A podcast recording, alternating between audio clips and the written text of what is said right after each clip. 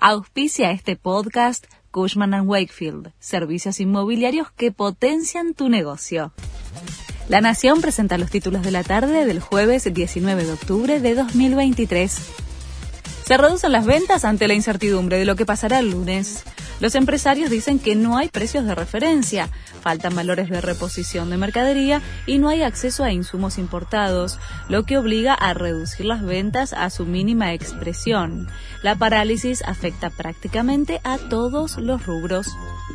Frenaron la venta de pasajes de micros de larga distancia para el verano.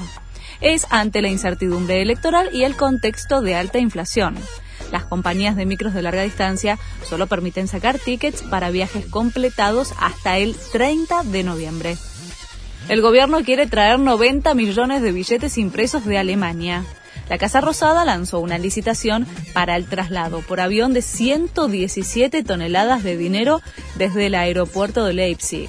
La nueva remesa de dinero fabricados en una imprenta alemana comenzaría a circular antes de fin de año y muestra la necesidad de papel moneda en el marco de una inflación en aumento.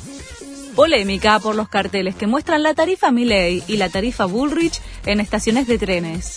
Luego del anuncio del ministro de Transporte que posibilita bajarse de los subsidios en trenes y colectivos, aparecieron carteles que indicaban cuánto costaría el viaje con la quita de subsidios, llamándola con el apellido de los candidatos de la oposición.